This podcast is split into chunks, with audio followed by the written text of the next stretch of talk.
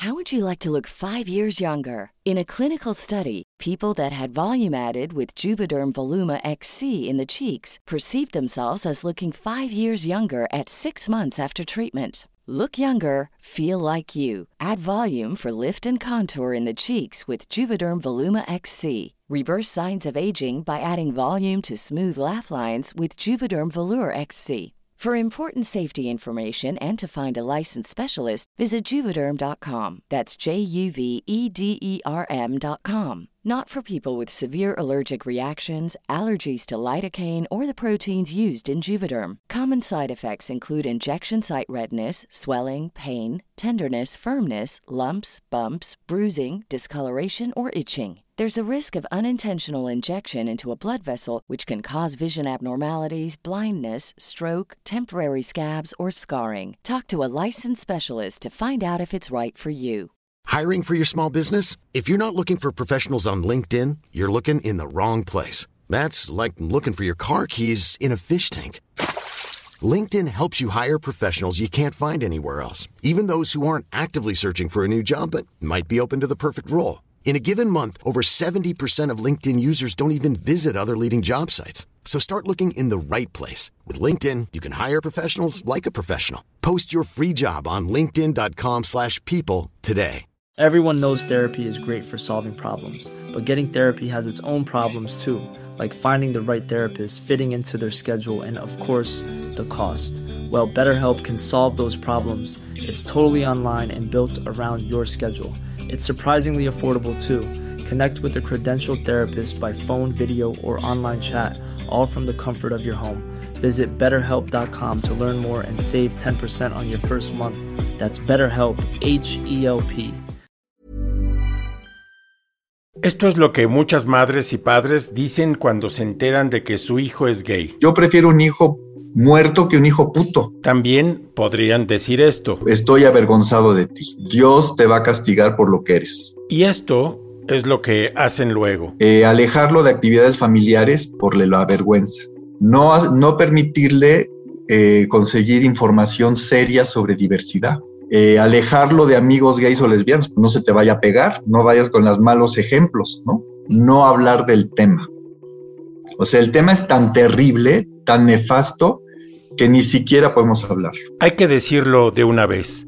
La homofobia, la lesfobia, la bifobia o la transfobia en las familias es una de las más dolorosas e insidiosas formas de violencia. Allí donde se supone que uno debería de encontrar amor y comprensión, muchas veces nos topamos con miedo, intolerancia, silencio o de plano un rechazo militante. Que tu papá o tu mamá se convierta en tu principal sensor puede tener efectos duraderos. Un estudio muy importante hecho por la reconocida especialista Kathleen Ryan pudo identificar lo que había significado para las personas LGBTIQ el rechazo de sus padres. Así lo explica el sexólogo Luis Perelman. De lo que habla este estudio, que fue el primero de muchos más, es identificaron 100 comportamientos de padres y madres eh, para, de cómo reaccionan cuando se enteran que su hijo es gay, lesbiano bisexual, también trans, 50 rechazantes y 50 aceptantes. Hicieron la relación entre esos los comportamientos rechazantes y medidas eh, muy claras de salud, eh, suicidio, este, intentos de suicidio, niveles de depresión, abuso de sustancias y alcohol y prácticas de riesgo, o sea, no usar condón. El estudio encontró tres niveles de rechazo, el alto, el medio y el bajo. ¿Y qué es lo que pasó cuando las personas enfrentaban altos niveles de rechazo? Ocho veces más intentos de suicidio que cuando no hay rechazo. Seis y media veces más eh, niveles de depresión altos, medidos con escalas psiquiátricas, que cuando no hay rechazo. Tres y media veces más eh, abuso y uso de alcohol y sustancias. Y tres y media veces más riesgo de no utilizar condón en una relación. Las conductas autodestructivas cambiaron radicalmente cuando se estudió a la población que había experimentado una mayor aceptación de los padres y las madres. Pero el, siguiente, la siguiente parte de, la investiga de esa primera investigación dice, ¿qué se puede hacer?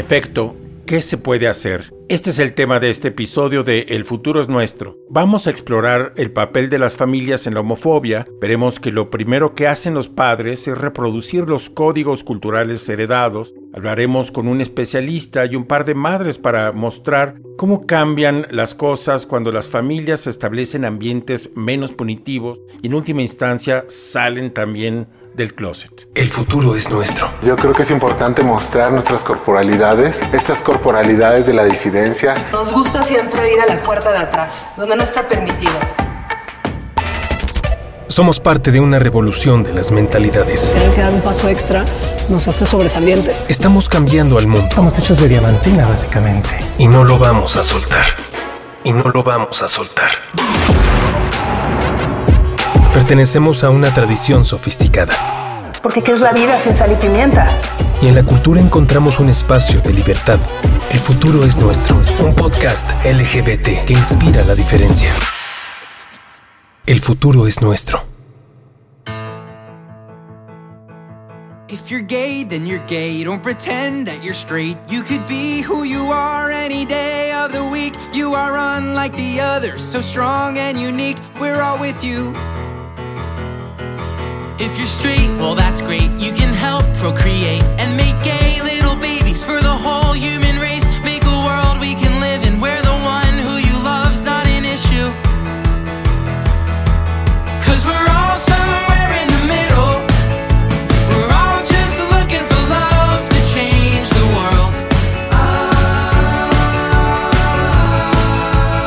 Hola, soy Luis Perelman, sexólogo educador y activista en temas de salud sexual, eh, derechos humanos, diversidad. Desde 1998, Luis Perelman y su socia Rina Reisenfeld han acompañado y apoyado a grupos de padres que están dispuestos a afrontar que su hijo o hija es gay, lesbiana o trans. Lo primero que tienen que entender es que la homofobia es una construcción social heredada, no una idea propia o una idea universal. Es uno de los diría que es uno de los elementos culturales más arraigados en nuestras sociedades y eh, lo tenemos muy bien aprendido. Esto es lo primero que hace Luis cuando se enfrenta con las madres y los padres de gente LGBTIQ. Entonces les digo, tomen una hoja de papel y apunten todas las palabras eh, y sinónimos que se sepan sobre gays, lesbianas, bisexuales.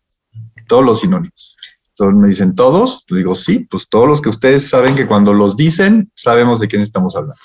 Y entonces empiezan este, un poco así con penita, pero en cuanto uno dice alguna de las palabras eh, eh, puto o maricón, entonces se empiezan a agarrar este ritmo este, eh, y salen fácilmente en, en los talleres durante media hora sin acudir al Google, la gente se sabe de 30, 40, 50 palabras o expresiones, ¿no? Correr para tercera, le truena la reversa, toma agua con este, Coca-Cola hervida, le gusta el arroz con popote, eh, floripondio.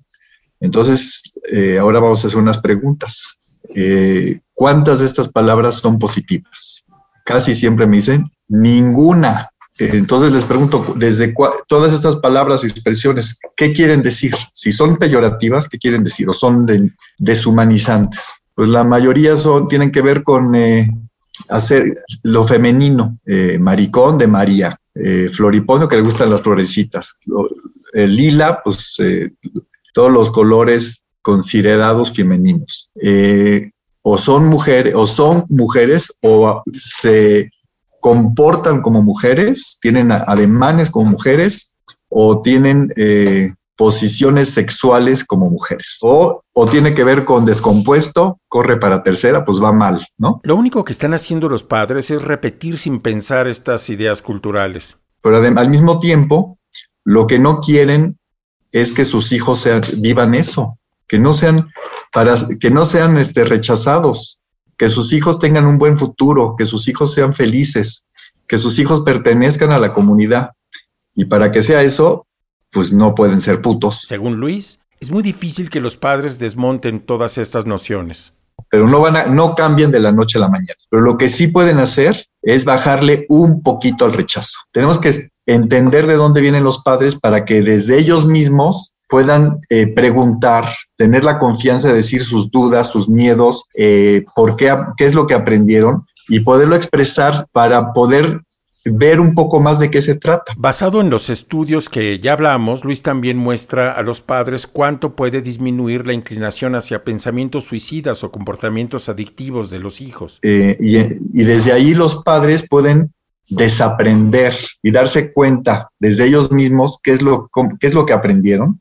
Y cuando le bajan un poquito el rechazo, entonces ven más cosas de las que veían antes. Entonces, esa es la invitación, a hacer a informarse qué sí pueden hacer y, practicando esto como madres y padres más aceptantes o menos rechazantes, ya empiezan a agarrar un círculo más virtuoso, digamos, de poder atreverse un poco más y preguntar más. Entonces ya ven en, la realidad de sus hijos. Y la realidad de sus hijos no tiene por qué ser diferente a la realidad de sus hijos heterosexuales. Pregunté a Luis desde cuándo existen estos grupos. La de las primeras fue eh, de grupo de letra S, tenía un grupo de padres antes hubo uno de la Manta de México, una señora que hacía un grupito. Después nosotros del armario abierto eh, conocíamos de Rina, mi socia, que, este, de que da terapia. Ella juntó a cuatro mamás para que empiecen a platicar.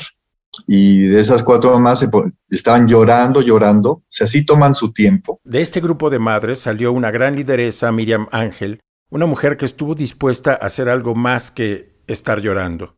Luis y Rina se pusieron en comunicación con una organización estadounidense llamada FLAG, es decir, Parents, Friends of Lesbian and Gay, que es una de las principales organizaciones activistas en este asunto de involucrar a los progenitores. Ellos organizan congresos de los cuales se han desprendido muchas otras asociaciones nacionales.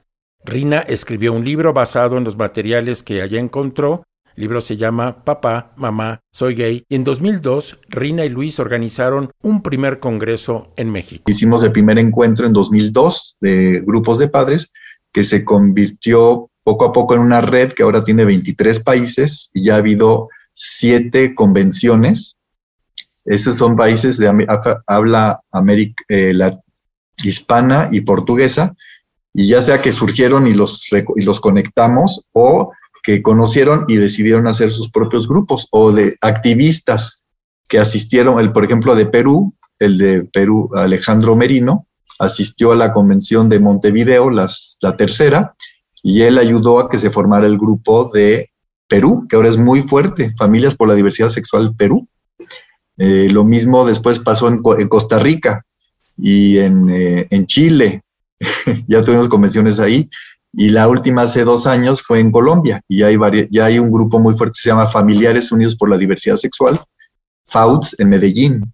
Luis piensa que la mejor manera que una madre o un padre entiendan es escuchar a otra familia que ha pasado por lo mismo. Este proceso ha crecido muchísimo. Desgraciadamente los activistas y las políticas públicas no lo han reconocido como tales. Todavía los ven así como pues, los locos que como que les algo les, se les metió a la cabeza y, y ahora dicen que apoyan a sus hijos, pero han de ser la excepción. Y no lo son. Luis me recomendó hablar con una de esas madres, Mariola Rubio de Culiacán. Empezó por un primo pero cómo contactó y fue al, a la convención de Costa Rica y ahorita es, no la paras, es, vas a, cuando platiques con ella vas a ver qué impresionante es. Aprendimos a ser resilientes. El futuro es nuestro. Hey, I'm Ryan Reynolds. At Mint Mobile, we like to do the opposite of what Big Wireless does. They charge you a lot. We charge you a little. So naturally, when they announced they'd be raising their prices due to inflation, we decided to deflate our prices due to not hating you. That's right. We're cutting the price of Mint Unlimited from $30 a month to just $15 a month. Give it a try at mintmobile.com slash switch. $45 upfront for three months plus taxes and fees. Promote for new customers for limited time. Unlimited more than 40 gigabytes per month. Slows. Full terms at mintmobile.com. I'm Sandra, and I'm just the professional your small business was looking for. But you didn't hire me because you didn't use LinkedIn jobs. LinkedIn has professionals you can't find anywhere else, including those who aren't actively looking for a new job but might be open to the perfect role, like me. In a given month, over 70% of LinkedIn users don't visit other leading job sites. So if you're not looking on LinkedIn, you'll miss out on great candidates like Sandra. Start hiring professionals like a professional. Post your free job on linkedin.com/people today. Everyone knows therapy is great for solving problems, but getting therapy has its own problems too, like finding the right therapist, fitting into their schedule, and of course, the cost. Well, BetterHelp can solve those problems. It's totally online and built around your schedule. It's surprisingly affordable too. Connect with a credentialed therapist by phone, video, or online chat, all from the comfort of your home. Visit betterhelp.com to learn more and save 10% on your first month. That's BetterHelp H E L P.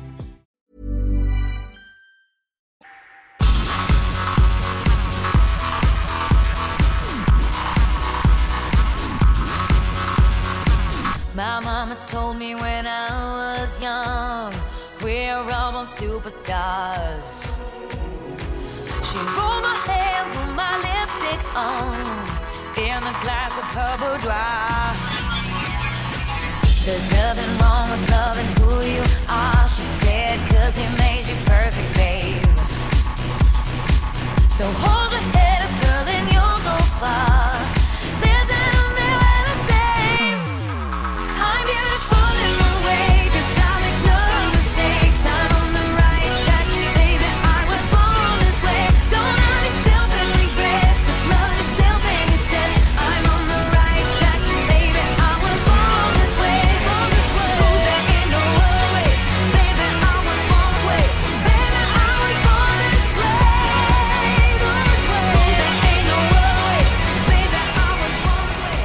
Les presento a una heroína sinaloense. Hola, soy Mariola Rubio, tengo 52 años, eh, trabajo con familias diversas en una asociación civil que se llama Corazón Abierto LGBT Culiacán.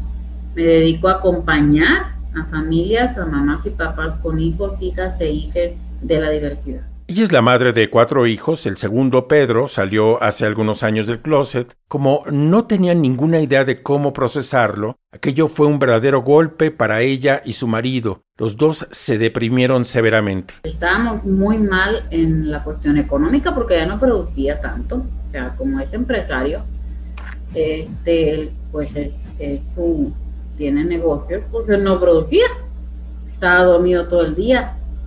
Estábamos él y yo como pareja ya a punto de separarnos y yo no aguantaba. Y me sentía muy sola todavía. O sea, yo acababa de decirles a mi mamá y a mi papá, después de dos años de que mi hijo había salido del closet, yo no me había atrevido a decirles a ellos, ni a mi hija, ni a mis hermanos, ni a nadie. Mariola tenía la intuición de que algo se podía hacer. Su padre había sido alcohólico y había encontrado consuelo en un grupo de alcohólicos anónimos. Mariola pensaba que debía de existir algo similar. Yo no sabía que existían grupos como el que yo quería hacer en todo el mundo, ni idea tenía. No sabía cómo buscar. Un primo suyo era gay y vivía en Estados Unidos. Él conocía a la gente de FLAG y mandó a Mariola información de un congreso que se iba a celebrar en Costa Rica. Él acababa de conocer a Luis Perelman en Nueva York y Luis le dijo a qué se dedicaba. Luis es un cazador de mamás, así se autodenomina él. Entonces yo no quería ir porque yo nunca había viajado sola a ningún lado. O yo soy una mujer heterosexual, casada, con más de 30 años, mm, súper, súper protegida en ese tiempo, en todo el esquema. Y para mí fue muy difícil irme sola a Costa Rica. Llegué, o con la maleta y vi todo y allá había un letrerito que decía Mariola Rubio y me acerqué. Me presenté, nos subieron un camioncito, nos llevaron al hotel.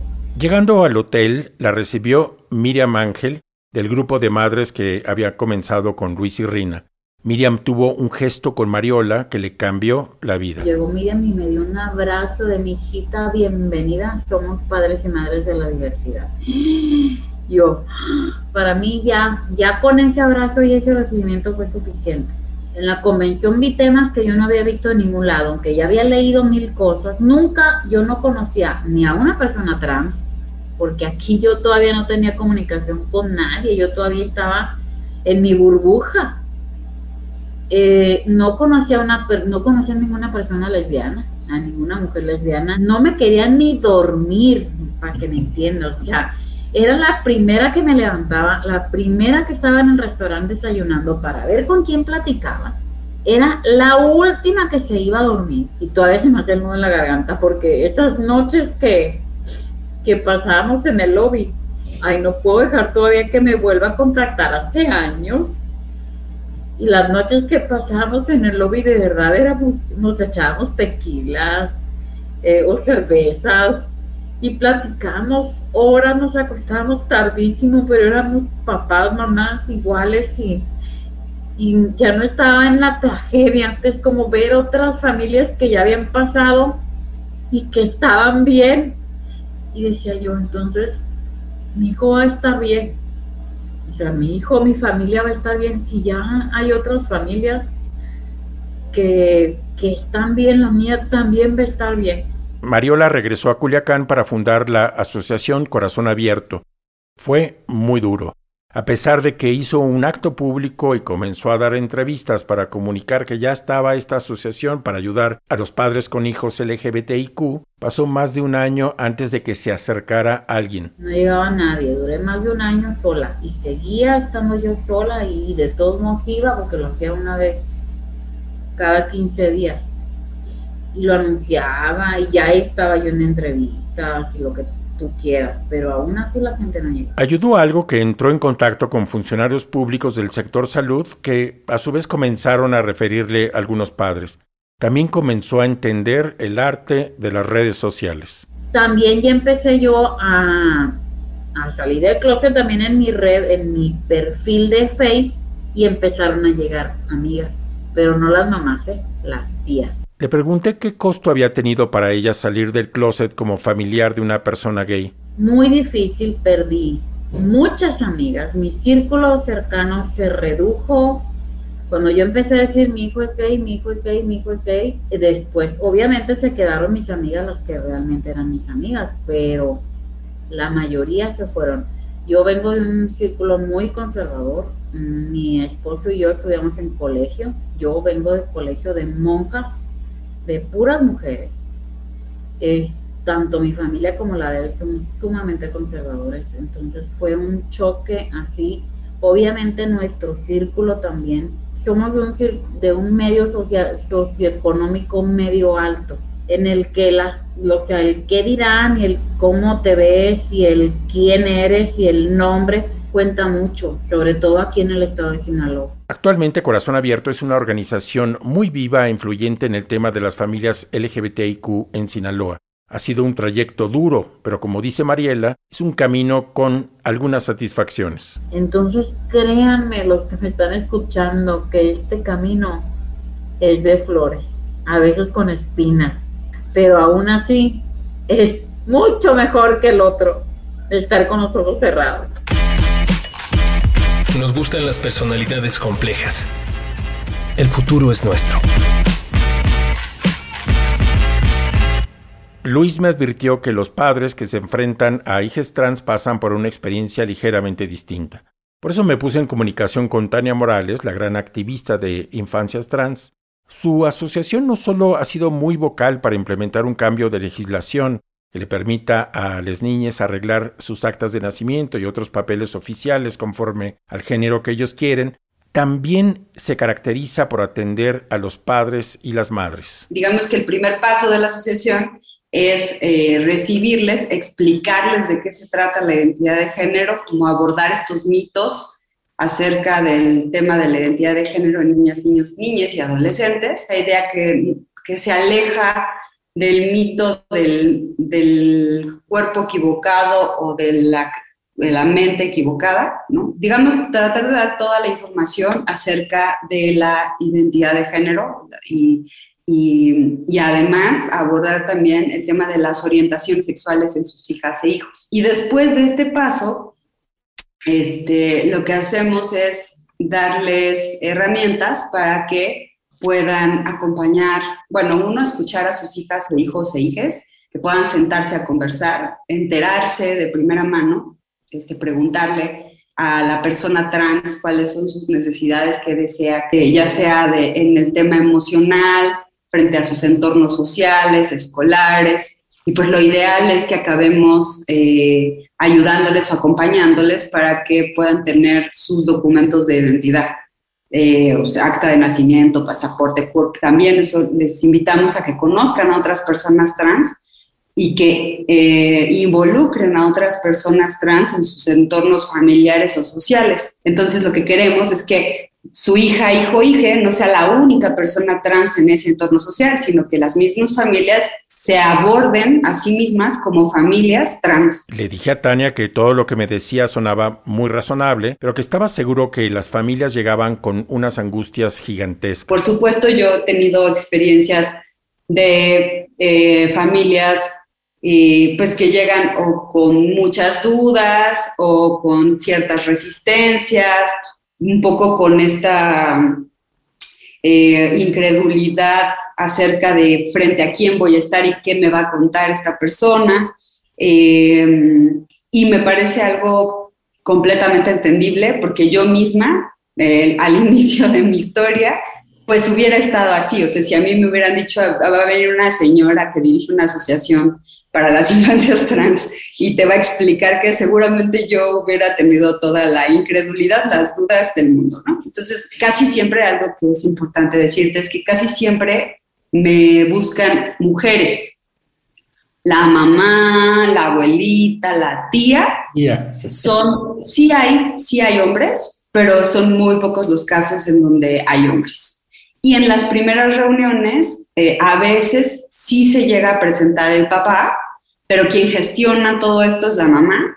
Y el papá está como, como un poco más de, bueno, ok, voy, pero todavía está más incrédulo que la mamá, ¿no? Pregunté a Tania sobre su propio proceso. Ella no tenía ningún problema con el asunto de la orientación sexual, es decir, si alguien es gay o lesbiana o bi, pero partía de cero en el asunto de identidad de género. Yo ni siquiera sabía que había personas trans o que existía la identidad de género. O sea, a partir de ahí, yo eh, siempre vi comportamiento, un comportamiento de mi hijo distinto, pero pues yo como persona respetuosa, ¿no? Y yo no, le, yo no me enfocaba en el género, sino pues en la libertad de que cada quien debe hacer lo que le apasiona y listo, y cada quien tiene gustos diferentes.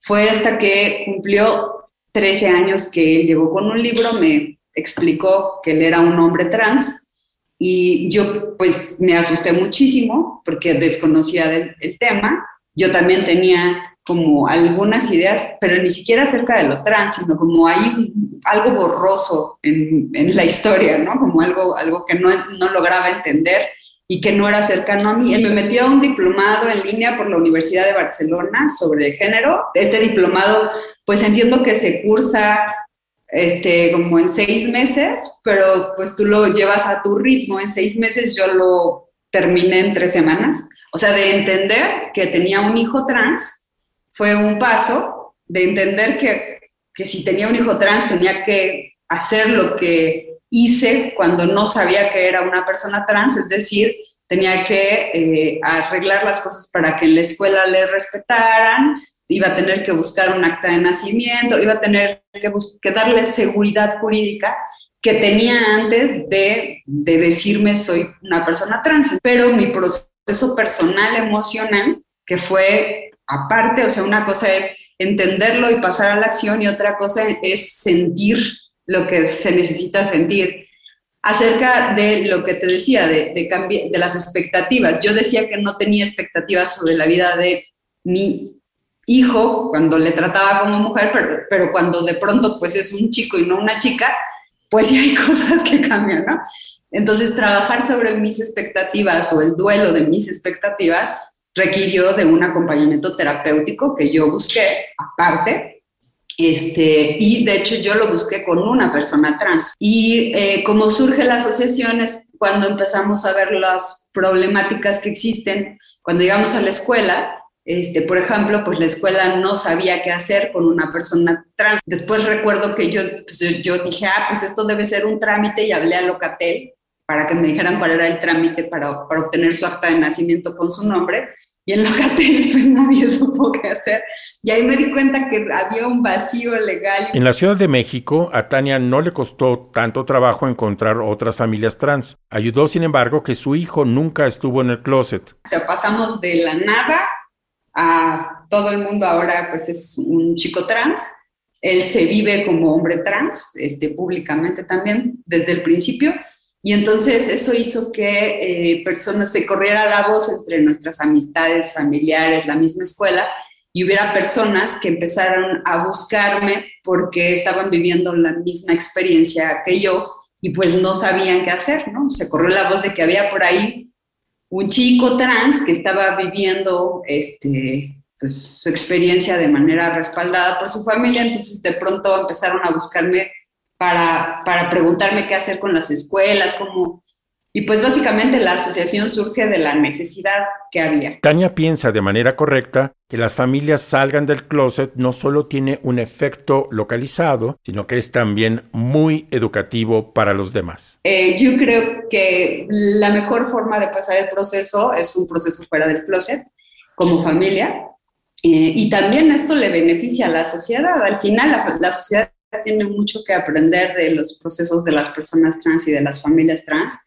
y en la medida en la que somos visibles, pues respaldamos a nuestros hijos y también educamos a la sociedad. Somos disidentes. El futuro es nuestro. Esto ha sido todo por hoy. Recuerda que puedes suscribirte a nuestra lista en elfuturosnuestro.com. Te mandaremos un episodio cada semana con un boletín que contiene información complementaria. Daniel Díaz El Mou fue el responsable de la producción sonora. Yo soy Guillermo Sorno, conductor y guionista de El futuro es nuestro. Gracias por escuchar. El futuro es nuestro. Porque supimos levantar la voz, defender nuestros derechos, encontrar nuestras respuestas. Y ese enfoque y esa perspectiva nos permite crear de manera distinta. Cada semana un nuevo programa para explorar otras relaciones, otros modos de belleza, otras formas de estar en el mundo, otras formas de estar en el mundo. El futuro es nuestro. Celebramos nuestra cultura. Inspiramos la diferencia. Pienso que hay una sensibilidad especial también nacida de la resistencia, de la resiliencia. Un episodio cada jueves.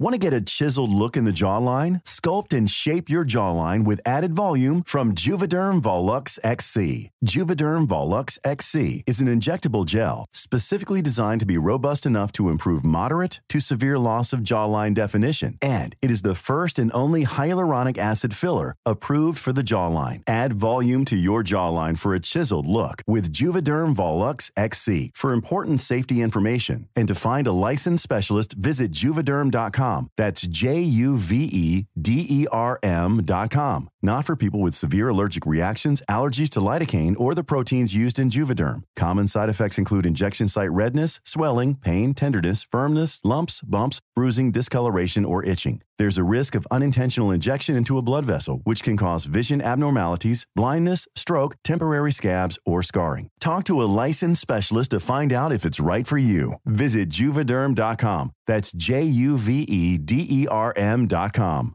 Even when we're on a budget, we still deserve nice things. Quince is a place to scoop up stunning high end goods for 50 to 80% less than similar brands. They have buttery soft cashmere sweaters starting at $50, luxurious Italian leather bags, and so much more. Plus, Quince only works with factories that use safe, ethical, and responsible manufacturing. Get the high-end goods you'll love without the high price tag with Quince. Go to quince.com slash style for free shipping and 365-day returns. Imagine the softest sheets you've ever felt. Now imagine them getting even softer over time. That's what you'll feel with Bowl and Branch's organic cotton sheets. In a recent customer survey, 96% replied that Bowl and Branch sheets get softer with every wash. Start getting your best night's sleep in these sheets that get softer and softer for years to come. Try their sheets with a 30-night guarantee. Plus, get 15% off your first order at bowlandbranch.com. Code BUTTERY. Exclusions apply. See site for details.